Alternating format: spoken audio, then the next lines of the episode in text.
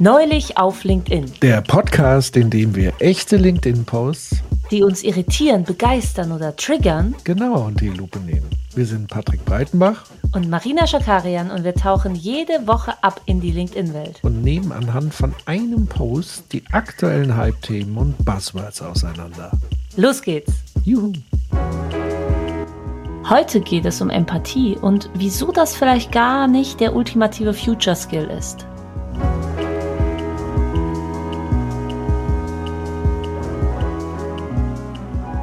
Hallo Patrick. Hallo Marina. Hi. Was hast du uns diese Woche mitgebracht? Ich habe neulich auf LinkedIn einen Post gesehen von Jens Schneiders, Head of Innovative Training Concepts, und er hat Folgendes geschrieben. Alles geschieht aus einem guten Grund. Kriege, Umweltkatastrophen, Flüchtlings- und Energiekrise, beruflicher und privater Stress und all das in einer immer komplexeren und unsicheren Welt. Jeder von uns ist in der ein oder anderen Situation sicher manchmal gefordert. Und es wundert niemanden, dass der Ton in der zwischenmenschlichen Kommunikation in vielen Fällen rauer geworden ist. Im Job, auch privat und in den sozialen Medien sowieso. Und ja, auch ich ertappe mich manchmal bei vorschnellen Wertungen, wie sie wahrscheinlich einfach menschlich sind, was sie aber natürlich nicht vertretbarer macht. Das Future Skill, das mir hilft, viel entspannter und weniger wertend mit aufwühlenden Situationen umzugehen, ist die Empathie, beziehungsweise ein ganz konkretes empathisches Mindset, nämlich dieser Gedanke hier. Alles geschieht aus einem guten Grund. Gut, nicht im Sinne von entschuldbar oder berechtigt, wäre ja eine Wertung, sondern im Sinne von nachvollziehbar. Wenn man sich beispielsweise in die Situation des nicht grüßenden Kollegen hineinversetzt, kommt man vielleicht auf den Gedanken, dass besagter Bürogenosse aus einem bestimmten Grund verunsichert ist. Der cholerische Nachbar ist vielleicht ziemlich einsam, der unaufmerksame Autofahrer hat vielleicht privat ziemlich viel Druck auf dem Kessel und der wortkarge Bekannte hat vielleicht gerade seinen Job verloren. Der Punkt hierbei ist, nicht den tatsächlichen Verhaltensgrund herauszufinden, sondern sich A, die Mühe zu machen, sich mit dem anderen und seinem möglichen Motiv erstmal auseinanderzusetzen, bevor man reagiert und B, den anderen verstehen und nicht direkt verurteilen zu wollen. Unterschied und macht die Welt ein bisschen besser, finde ich. Hashtag Future Skills, Hashtag Empathie, Hashtag Business Action Games. So, Marina, was sagst du denn dazu? Ich, ich hänge immer noch gedanklich am Druck auf den Kesseln. Ähm, irgendwie hat mich das, hat mich das wie das letzte Mal das Schwitzen etwas beschäftigt. Ist mein Thema, ähm, finde ich sehr interessant, dass Empathie als Future Skill äh, bezeichnet wird. Ich muss, ich habe da eine etwas andere Meinung zu. Mhm. Äh, und das liegt ein bisschen an dem Wort Empathie, weil ich finde es natürlich wichtig, ich verstehe auch, was der Verfasser damit sagen will, ne, indem man praktisch aus dem egozentrischen Denken rausgeht und an andere denkt und über andere nachdenkt, kann es helfen, eben sich nicht um sich selbst zu drehen über die eigene Achse. Ja, ich finde aber, bei dem Begriff wird häufig sehr viel zusammengemischt. Empathie im ursprünglichen Sinn heißt er, sich praktisch in andere reinversetzen können, also das zu fühlen, was andere Menschen auch fühlen. Ich muss aber sagen, meine These ist, Empathie ist auch äh, belastend und belastet, zum Beispiel auch in der Hochsensibilität. Also hochsensible Menschen haben eben sehr feine Sensoren und fühlen eben eh schon viel mehr sich und viel mehr auch die Umwelt und können natürlich diese Emotionen und Gefühle dann, die, es kann auf jeden Fall sich negativ sogar auswirken. Äh, ich, äh, mhm. ohne dass ich jetzt monologisieren möchte, aber ich bin eher dafür zu sagen, was sehr wichtig ist äh, füreinander und miteinander, ist äh, Mitgefühl, Mitgefühl statt Empathie, weil es hilft mir nicht, wenn ich mich in die andere Person so hineinversetze, dass ich seinen Schmerz fühle, sondern es würde mir helfen, Mitgefühl und Verständnis zu zeigen um auch vielleicht Hilfestellung anzubieten, weil wenn ich mich in die andere Person hineinbegebe, kann ich teilweise auch Lösungen nicht sehen. Interessanterweise ist es so, dass in der modernen Hirnforschung es auch bewiesen wurde, dass Empathie und Mitgefühl in unterschiedlichen ähm, Hirnarealen stattfindet. Dass äh, Empathie eben genau da verarbeitet wird, wo auch die Sinnes, die eigenen Sinneseindrücke oder sowas wie Schmerz und Durst in der Großhirnrinde, da wird auch Empathie verarbeitet und dementsprechend ist es einfach ein Unterschied, als wenn man sagt, okay, man, man, man spürt das Mitgefühl und die Achtsamkeit anderen gegenüber und kann dann praktisch Trost und Hilfe spenden oder ne, zu sagen, okay, das, der hatte halt Druck auf dem Kessel, ich kann es verstehen in seiner Situation, wobei man ja auch nicht immer alle Situationen kennt. Von daher, ich bin da sehr vorsichtig, was den Begriff Empathie als, als Future Skill auch noch ähm, an, anzupreisen, sondern eher zu sagen, das müsste man differenzierter sehen. Verstehst du, was ich meine? Ja, kann ich sehr gut nachvollziehen und tatsächlich hat mich der Post auch dahingehend etwas irritiert, weil ja viele Dinge so ein bisschen durcheinandergewürfelt sind. Also ich würde mal sagen, es gibt ja hier sowas wie eine ja, Weltlage und es gibt nochmal so mhm. persönlichen, privaten Stress. Und ich glaube, dass persönlicher, privater Stress viel, viel einfacher äh, zu bewältigen ist als sozusagen die Großwetterlage die, wie er Jan Schneiders hier richtig beschreibt, tatsächlich ja zunimmt ähm, und immer drastischer wird. Also er benennt ja auch Kriege, Umweltkatastrophen, Flüchtlingskrisen etc. All diese Dinge ähm, belasten uns ja alle und auch schon seit vielen Jahren. Das darf man da schon mal nicht außer Acht lassen. Und da hilft jetzt, sage ich mal, Empathie nur bedingt weiter, auch Mitgefühl nur bedingt weiter. Ich glaube, ähm, der Punkt ist eher, dass viele Menschen auch immer wütender werden, auch gegenseitig und auf andere. Das ist halt eben so ein Punkt, der da schwierig aufzulösen ist, zumindest so, sage ich mal, in dieser persönlichen Beziehung. Ansonsten sehe ich das tatsächlich ähm, so wie du dass man so ein bisschen die Unterscheidung macht, weil auch in meiner Erfahrung ist es so, wenn man in allem zu viel Empathie reinlegt, es gibt ja dieses Phänomen der emotionalen Ansteckung, ähm, ist es eben so, dass einem selber dann die notwendige Distanz fehlt und man wird sozusagen hineingeworfen in den gleichen Gefühlszustand. Das soll es ja eben genau nicht sein, sondern man muss ja, um dem gewachsen zu sein. Also um einerseits sich selber zu schützen, braucht man so eine Art emotionale Distanz, aber natürlich das Verständnis dann zu entwickeln, warum ist der andere so. Da sind wir wieder beim Thema Reflexion. Das hatten wir ja auch schon mal in der Episode. Also um reflektieren zu können, muss ich ja auf Distanz gehen. Ich muss aus diesem Autopiloten raus. Und ich glaube auch, dass man ähm, Empathie eher auch in diesem Autopiloten hat, weil wir nun mal empathische Wesen sind. Und du hast ja auch angesprochen, es gibt so Dinge wie Spiegelneuronen und so weiter. Das heißt, äh, wenn wir irgendwie im Kino sitzen und einen traurigen Film schauen, dann fangen viele ja auch an zu weinen und, und können sozusagen die Tränen nicht halten, obwohl es ja einfach nur ein Film ist, den wir sehen. Aber es macht sozusagen genau das mit uns. Es soll es ja auch machen dass eben diese Emotionen auch ungefiltert weitergegeben werden. So, und wenn man jetzt hier im zwischenmenschlichen Kontext in der Kommunikation dran arbeiten will, dann ist es natürlich auch hilfreich, nicht immer wieder dann auch zu betonen, dass jetzt wieder die Verantwortung nur bei einem liegt. Also, weil es ist ja eine Beziehung. Das heißt, da sind zwei im Spiel und es wird mir nicht helfen, dass nur ich dann die Verantwortung übernehme und dem anderen dann helfe und der andere kann sich dann zurücklehnen oder entscheiden, jo, ich lasse das zu oder nicht. Also das macht es auch nicht gerade einfacher. Und man muss natürlich schon die Frage stellen, mh, hm, ja, also wenn jemand zum Beispiel schreit, das hatten wir ja, brüllen und schwitzen, aber eher das Brüllen ich sag mal so, es kann sozusagen ja immer eine Ursache geben. Aber ich würde ja nicht sagen, dass es eine Kausalität gibt zwischen der Ursache und der Wirkung. Also nicht alle schreien, wenn sie Stress haben.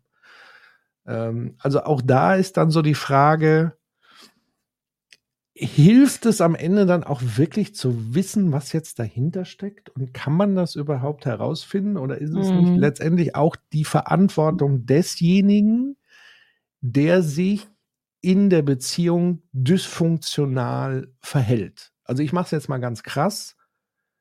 Ähm, es gibt wirklich eine dysfunktionale Beziehung, auch so in vielleicht in so einer Missbrauchsbeziehung oder wie auch immer das würde ja dann hier bedeuten, ich als Opfer dieser Situation muss jetzt Verständnis aufbringen für den Täter, warum er so agiert hat. Das steckt da halt auch drin. Ich mhm. weiß, dass der Autor hier das mit Sicherheit nicht so weitergedacht hat und eher so die Kleinigkeiten. Aber das wäre in Konsequenz das Weiterdenken, nämlich auch die Gefahr einer Täter-Opfer-Umkehr. Das fällt mir da so ein. Ja, guter Punkt. Also ich glaube, wie Jens Schneider es gemeint hat, mit Krieg, Umweltkatastrophen und so weiter, das kann man natürlich nicht mit Empathie und auch nicht mit Mitgefühl lösen. Aber die Auswirkungen davon schon, und ich glaube, er meinte damit grundsätzlich, dass wir einfach jetzt gerade als Menschheit sehr belastet sind oder noch belasteter kollektiv, zumindest bei uns in unserem Breitengrad, als wir es vielleicht noch vor fünf Jahren waren. Und dass man dann auch emotional abstumpft praktisch. Ich äh, gebe dir auf jeden Fall recht, dass es gar nichts bringt, wenn man sich selbst in die Misere stürzt, ja. Und ich finde, es ist ein interessanter Gedanken zu sagen, bringt uns Mitgefühl oder Empathie wirklich in der Situation was? Ich, ich setze es jetzt mal in den Arbeitskontext. Ne? Es gibt einen Kollegen oder eine Kollegin, die schnippisch antwortet auf eine Mail ne? oder ähm, sich nicht meldet oder was weiß ich. Ja, da zu sitzen und zu sagen, oh, ja, wahrscheinlich hat die Person sehr viel zu tun.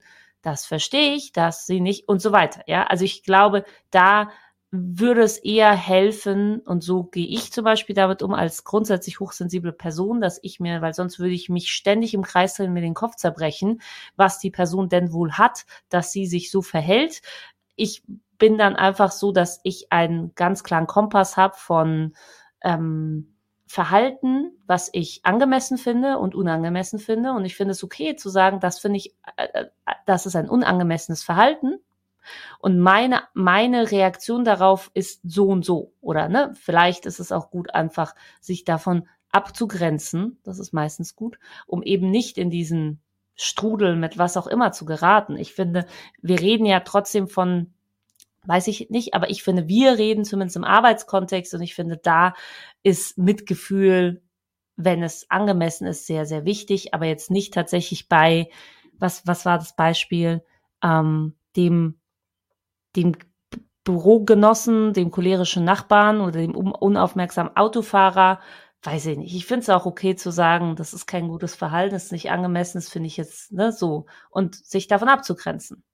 Trotzdem verstehe ich natürlich das, was er mit, mit Mitgefühl und so weiter und Empathie meint, dass man eben nicht im eigenen Saft und eben nicht im eigenen Ich so versinkt und sagt, ich bin die wichtigste Person im Leben äh, auf der Welt und ähm, alles, was mir widerfährt, muss positiv sein und alle Menschen drehen sich um mich.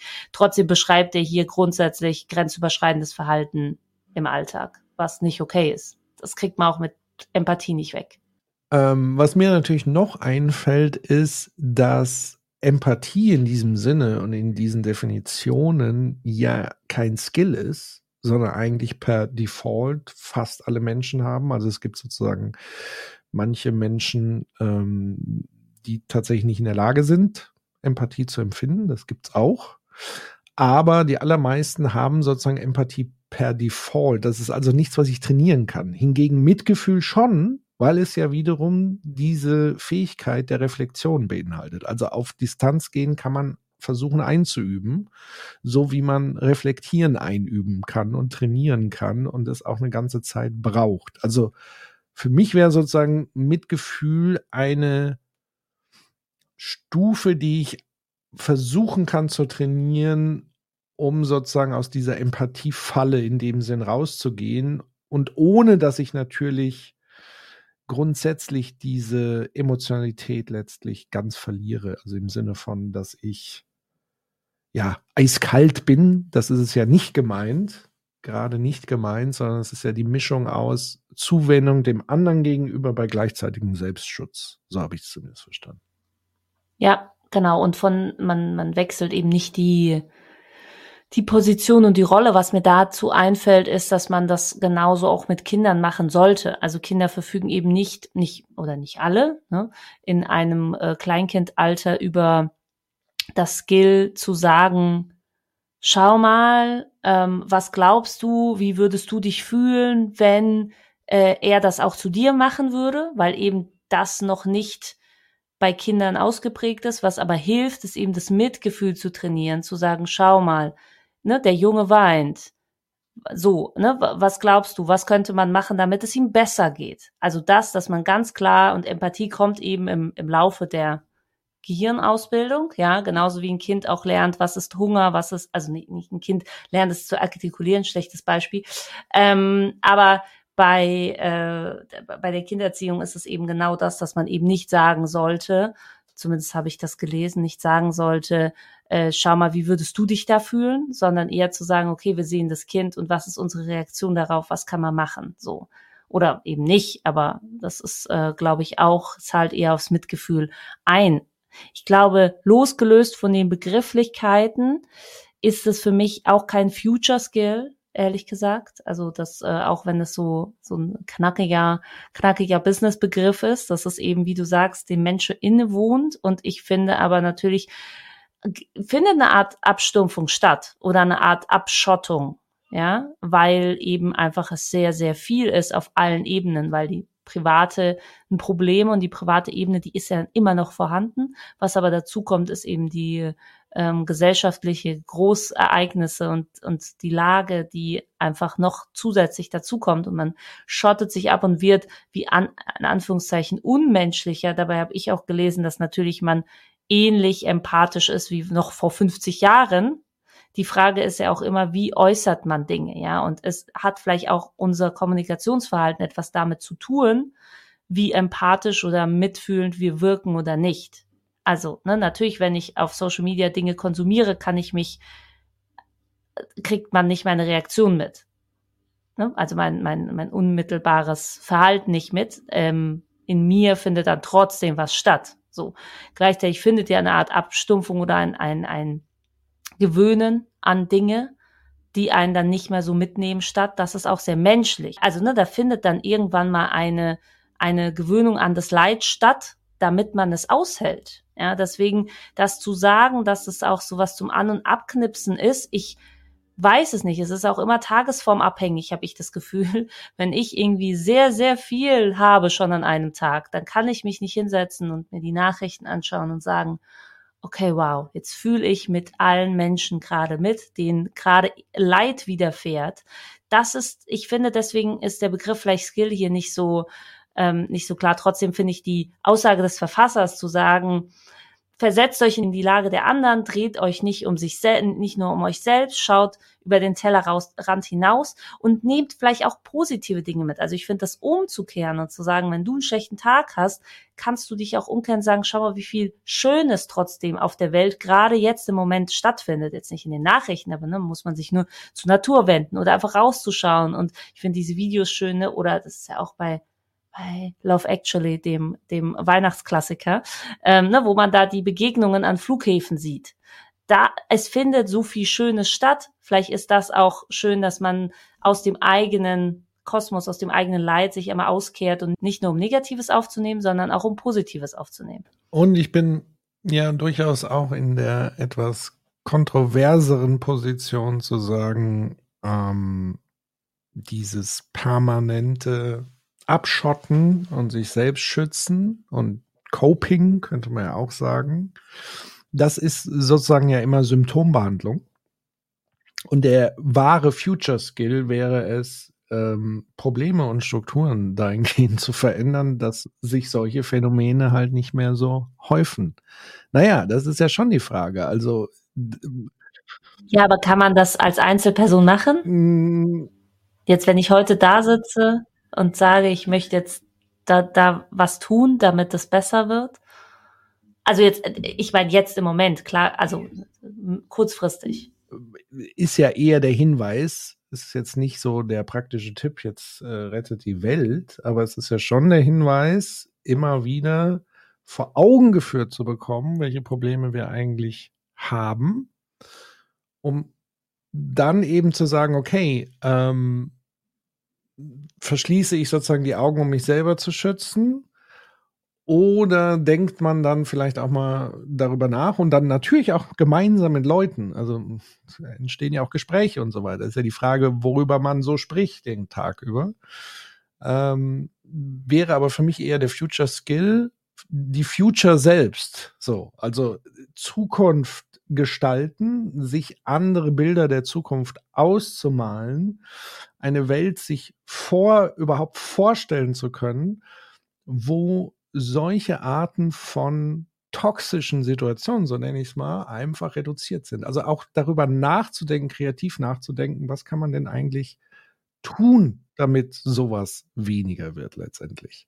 Und weil hier ja auch nochmal alles geschieht aus einem guten Grund steht und nachvollziehbar, auch das würde ich letztlich bezweifeln, weil wir wissen es einfach nicht. Und manchmal ist es für die Leute ja selber gar nicht nachvollziehbar, warum sie jetzt brüllen.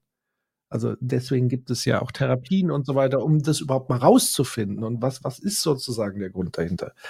Das ist mir alles ein bisschen zu easy peasy. Ja, es ist, hat auch ein bisschen was so mit, ähm, erinnert mich stark an Kirche und Glaube und Religion, zu sagen, äh, Gott weiß schon, was er uns antut. Ich finde, dass tatsächlich habe ich da eine ganz klare Haltung bei schlimmen Dingen, die sind nicht, die passieren nicht aus einem Grund. Klar kann man da rausgehen gestärkt, was man macht, aber es gibt so, so viel Schlimmes, was passiert. Und ich möchte nicht da drüber stehen und äh, hinschauen und sagen, es ist halt so, es passiert halt schon aus einem guten Grund. Also jetzt nicht auf den cholerischen Taxifahrer.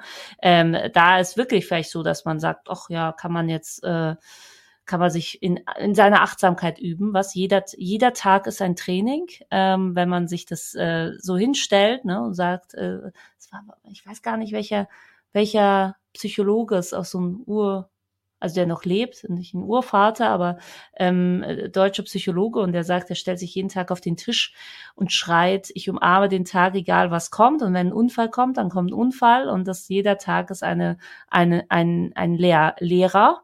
Das kann man vielleicht im Kleinen sich so in Achtsamkeit üben und in positivem Mindset wiederum trotzdem, wenn ich jetzt wirklich auf Kriege, Katastrophen, weiß ich nicht, Verbrechen, Kindsverbrechen, weiß ich nicht, schaue, würde ich sagen, das übersteigt. Deswegen ist es schön, dass du das so eingeordnet hast, dass wir natürlich gerade da unterschiedliche Ebenen betrachten. Einmal diese gesamte gesellschaftliche und einmal natürlich eine individuelle Kleinigkeiten, die einem den Tag vermiesen oder versüßen können und den Umgang mit denen.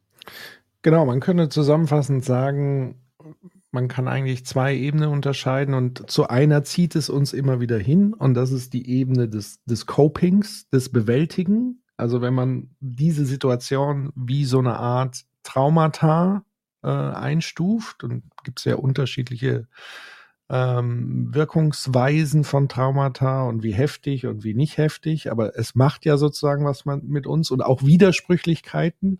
All das versuchen wir ja zu copen, also auszugleichen. Wir wollen da immer wieder Harmonie reinbringen und so weiter. Ähm, wenn wir das aber tun, verschließen wir uns sozusagen den eigentlichen Lösungen des Problems oder den Wurzeln des Problems. Wir kümmern uns sozusagen nur um selbst, was aber beides vollkommen in Ordnung ist, weil nur das eine oder nur das andere führt halt wieder zu Problemen. Ähm, aber es ist halt wichtig zu erkennen, dass es diese zwei Ebenen eben gibt. Und dass egal, welche Geschichte ich mir jetzt erzähle, ob es der liebe Gott ist, ob es ich, das ist mein tägliches Training ist, der Buddhist ist oder wie auch immer, ist aus meiner Sicht immer eine Form der Bewältigung des Copings, aber nie eine Form, das eigentliche Problem dahinter anzugehen, zu erkennen und zu lösen. So. Also Coping verdeckt eigentlich das, was das alles verursacht. Und umgekehrt, wenn wir uns nur damit beschäftigen, was es verursacht, dann gehen wir halt auch ein, weil wir halt empathische Wesen sind. Können wir nicht, genau. Ja, das können wir auch nicht leisten oder nicht ein Einzelner in seinem Tag. Gut, ja. Patrick, vielen Dank für das Gespräch und wir sehen uns nächste Woche. Und äh, bevor ihr äh, diese Sendung verlasst, denkt dran, abonniert unseren Newsletter neulich auf .substack.com. Dort erhaltet ihr jede Woche als allererstes diesen Podcast plus nochmal ein Newsletter-Text. Und wenn ihr das schon kennt, äh, vergesst nicht, uns vielleicht auch auf allen Podcast-Portalen irgendwie zu abonnieren, uns zu bewerten, uns weiter zu empfehlen. Wir freuen uns. Das wäre schön. Bis dann. Bis dann. Tschüss. Neulich auf LinkedIn ist eine Gemeinschaftsproduktion von Marina Schakarian. Ich bin selbstständige Beraterin mit Fokus auf journalistische Medienunternehmen und ich coache vor allem Redaktionen, Teams und Führungskräfte, sich für die Digitalisierung richtig aufzustellen, also im Spannungsfeld zwischen agilen Prozessen, erfolgreicher Positionierung mit digitalen Formaten und der Aufstellung von resilienten Teams. Und meistens mache ich das mit Coaching on the Job, also mittendrin in längerer, empathischer Zusammenarbeit mit den Teams. Und Patrick Breitenbach, ich bin Partner bei 1789 Innovations, einer Unternehmensberatung, die auf Organisationsdesign spezialisiert ist. Meine Schwerpunkte liegen auf Change und Innovation und ich unterstütze GeschäftsführerInnen und Vorstände dabei, Governance-Strukturen zu entwickeln, die den strategischen Zweck einer Organisation erfüllen.